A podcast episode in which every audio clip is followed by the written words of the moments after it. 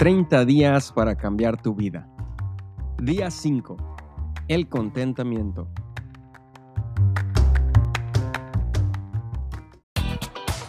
Hola, yo soy Eri Sánchez y estás en el podcast Semillas de Bendición, donde trataremos temas como liderazgo, emprendimiento, coaching, desarrollo personal y por supuesto crecimiento espiritual te comparto mis experiencias con el único propósito de generar cambios poderosos en la tuya. Gracias por acompañarme y vamos a darle.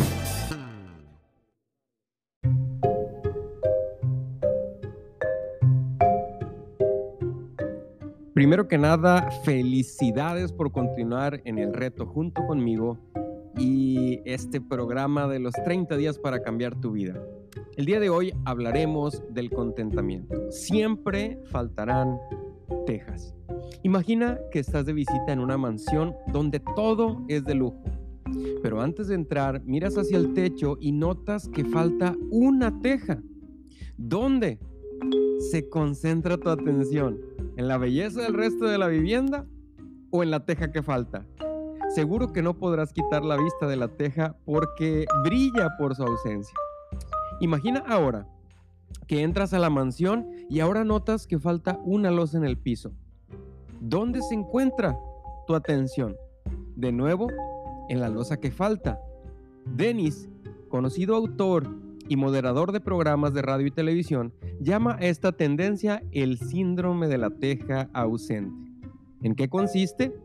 consiste en que tendencia tan natural de fijar la atención que tenemos no en lo que hay, sino en lo que falta. Ahora bien, ¿es esto bueno o es malo? Hablemos sobre el síndrome de la teja que falta.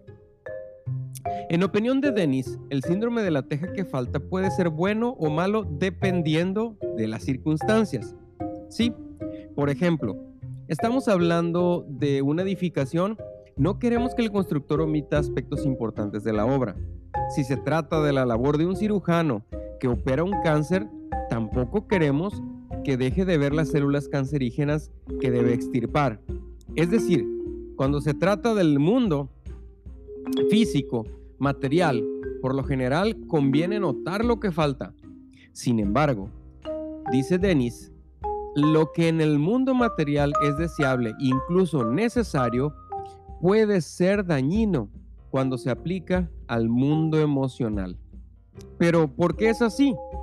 Porque precisamente los techos pueden ser perfectos, pero la vida no lo puede ser.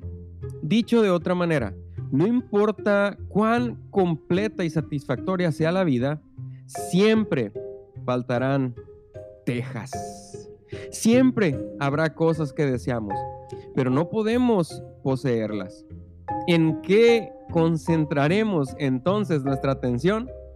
¿En todo lo bueno que tenemos o en la teja que falta?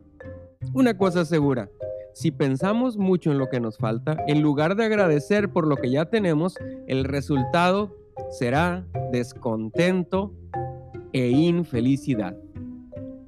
Denis ilustra muy bien este hecho cuando escribe de un hombre calvo que cada vez que entraba a un lugar donde había gente, todo lo que hacía era ver cuántas personas tenían cabello. Por favor, nadie sale a la calle para mirar quién es calvo y quién no lo es, pero era lo que él hacía. Más triste aún es el hecho que cada vez que este hombre se miraba en el espejo, lo único que notaba es que él no tenía cabello. ¿Hay cosas valiosas en la vida de este hombre? ¿Tendría familiares y amigos que lo querían a pesar de su calvicie? Seguramente sí. Sin embargo, al parecer su vida giraba no alrededor de lo que tenía. Así es, sino de lo que le faltaba. ¿Estamos tú y yo cometiendo el mismo error? Es decir, Pensamos con frecuencia en lo feliz que seríamos si tuviéramos mejores ropas, un mejor carro, una mejor casa, o una mejor apariencia física, o un mejor trabajo, o un cónyuge más cariñoso.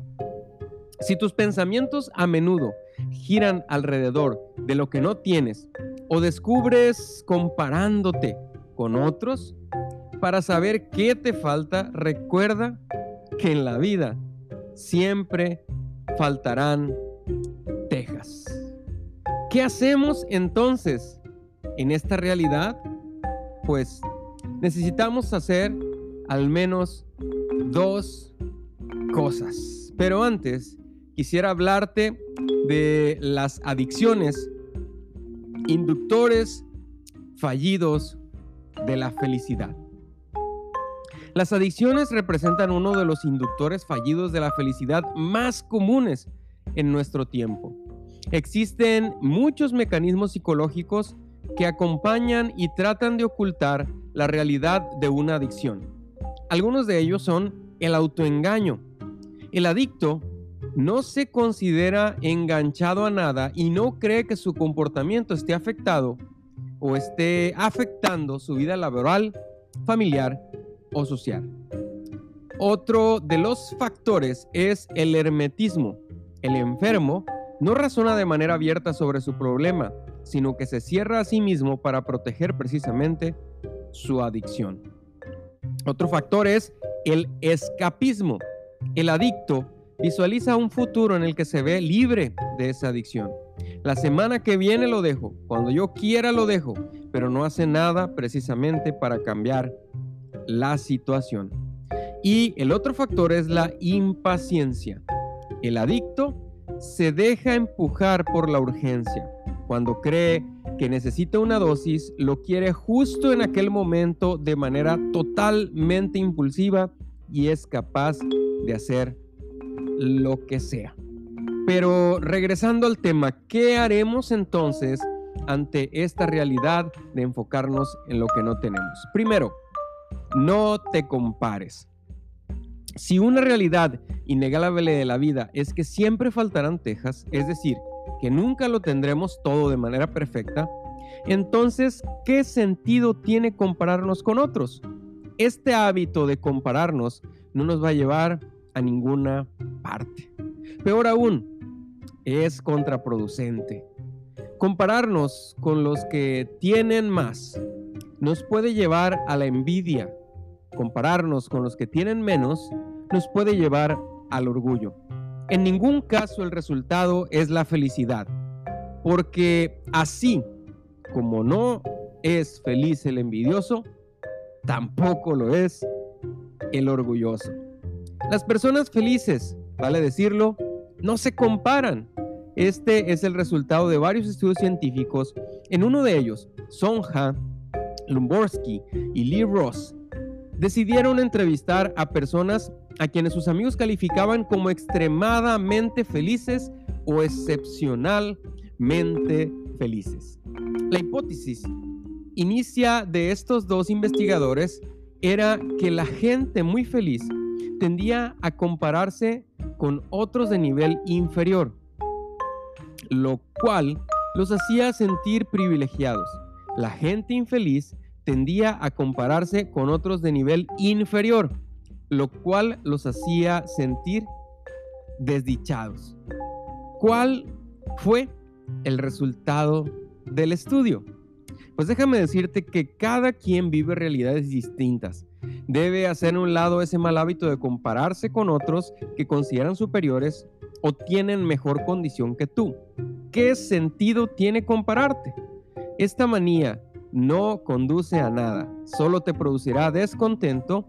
La gente feliz no se compara con nadie. Recuerda. Regresando al estudio, por sorpresa, los investigadores lo menos que hacían las personas felices era compararse. Todo lo contrario, se sentían muy satisfechos con ellos mismos. Uno se sentía contento por sus habilidades con las matemáticas, otro por su talento para cocinar, otro por su habilidad para conversar. En otras palabras, esta gente no andaba por la vida pensando lo que les faltaba, sino disfrutando lo que tenían. Intrigados por estos resultados, los investigadores decidieron conducir otros estudios, esta vez por medio de experimentos más rigurosos. ¿Qué encontraron? Un resultado por demás interesante. Las personas felices, además de no compararse con otros, se alegraban por el éxito de los demás. O sea, no son envidiosos. Por otra parte, también encontraron que los infelices se sentían mal por los triunfos de sus amigos. Ahora entendemos el porqué de su desdicha. Me gusta como lo dice Lumbioski, no puedes envidiar y ser feliz al mismo tiempo. Dicho de otra manera, no te compares. Ahora hablemos de la segunda cosa. El problema de las sanguijuelas. El problema de las sanguijuelas es sencillamente que nunca están satisfechas. Se dice que por medio de dos ventosas que tienen su cuerpo pueden llegar a chupar varias veces su propio peso en sangre. Con razón, Agur escribió que la sanguijuela tiene dos hijas que solo dicen dame, dame. Vamos a encontrar esto en Proverbios 30, eh, versículo 15. Qué manera tan gráfica de descubrir a las personas que siempre quieren más. Como para que no quede duda alguna de lo que quiere decir, Agur añade otros elementos a su comparación. Tres cosas hay que nunca se sacian, dice. Y una cuarta que nunca dice basta. El sepulcro, el vientre estéril y la tierra que nunca se sacia de agua, y el fuego que no se cansa de consumir. ¿Cuál es el antídoto ideal para contrarrestar la avidez insaciable de la sanguijuela? Vamos a ilustrarlo de otro de esos buenos relatos que cuenta la doctora Rachel Remen. Se trata de una paciente de la doctora Remen que había sobrevivido al cáncer antes de su enfermedad, esta señora siempre había sentido que su vida estaba vacía, razón por la cual experimentaba el vivo deseo de adquirir más y más posesiones, así como tener más y más amigos. Por eso, lejos de ayudarla a superar su vacío, más bien contribuía a profundizarlo. El porqué de esta sensación consistía en que, según sus propias palabras, Cuanto más cosas acumulaba, menos lo experimentaba. Es decir, eran tantas sus pertenencias que no tenía tiempo para disfrutar de cada una de ellas.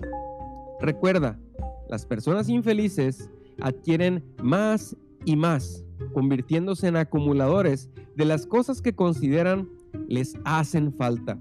Este hábito no les permite disfrutar lo que tienen, es necesario dimensionar acerca de las cosas que poseemos al grado de sentir gratitud por ello. De esta manera logramos un balance perfecto dentro de nuestra vida emocional. Según cuenta la doctora Remen, el cambio se produjo curiosamente a raíz de su enfermedad, cuando tuvo que ser recluida en el hospital para ser operada del cáncer. Esta señora solo pudo llevar consigo unas pocas pertenencias, entre ellas una bata de baño. Debido a que solo tenía esa bata, se vio obligada a usarla cada día. Pero fue así como pudo darse cuenta de lo hermosa, suave y cómoda que era su bata. Llegó a gustarle tanto que incluso en un momento en que la llevaba puesta experimentó un inmenso sentido de gratitud. Lo más curioso del relato es que no se trataba de una bata nueva, la había tenido durante años, pero ni siquiera la había visto en el armario porque era pues una entre muchas. Me gusta especialmente el final del el relato, dice la doctora Remen, que después de la quimioterapia, esta dama vendió más de la mitad de todo lo que tenía. El resultado, ahora tiene menos cosas pero ya no estoy vacía, dicho por la misma paciente. ¿Por qué es así? Porque tener y disfrutar lo que se tiene son cosas muy diferentes. Antes tenía mucho, pero nunca suficiente. Ahora tenía poco, pero podía disfrutarlo. Una gran diferencia, ¿no? ¿Cuál es entonces el antídoto para combatir a las sanguijuelas de la insatisfacción? El antídoto consiste en pedirle a Dios que nos dé justo lo necesario para satisfacer nuestras necesidades. En palabras del mismo Agur, sería una oración como lo del recuadro que sigue a continuación.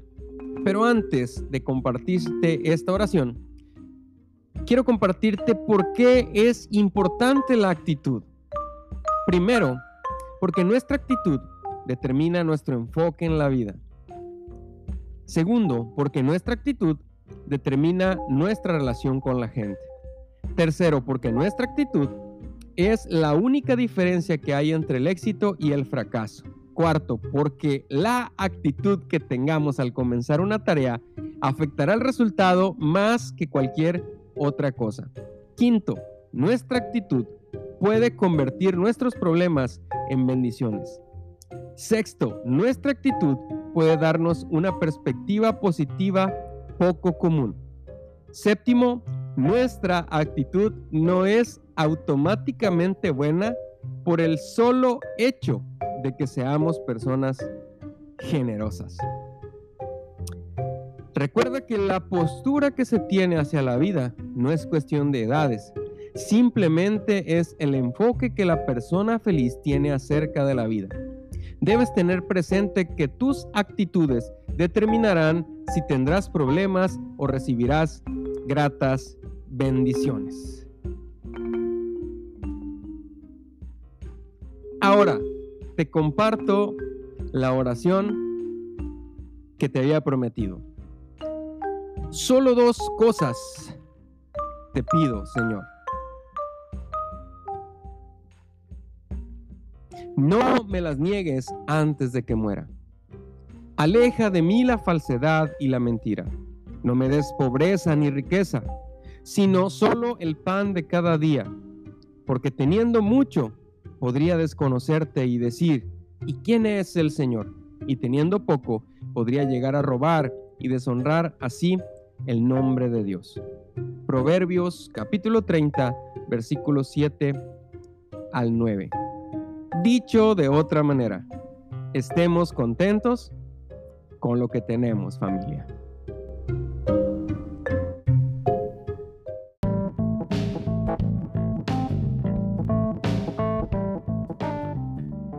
Declara conmigo, hoy aprendí que la felicidad no consiste en querer siempre más, sino en estar contento con lo que tengo. También aprendí que no puedo envidiar y ser feliz al mismo tiempo. Por lo tanto, comenzando hoy, disfrutaré de lo que tengo, aunque sea poco. Le pediré a Dios que no me dé riqueza ni pobreza, sino justo lo que necesito y no me olvidaré de dar gracias.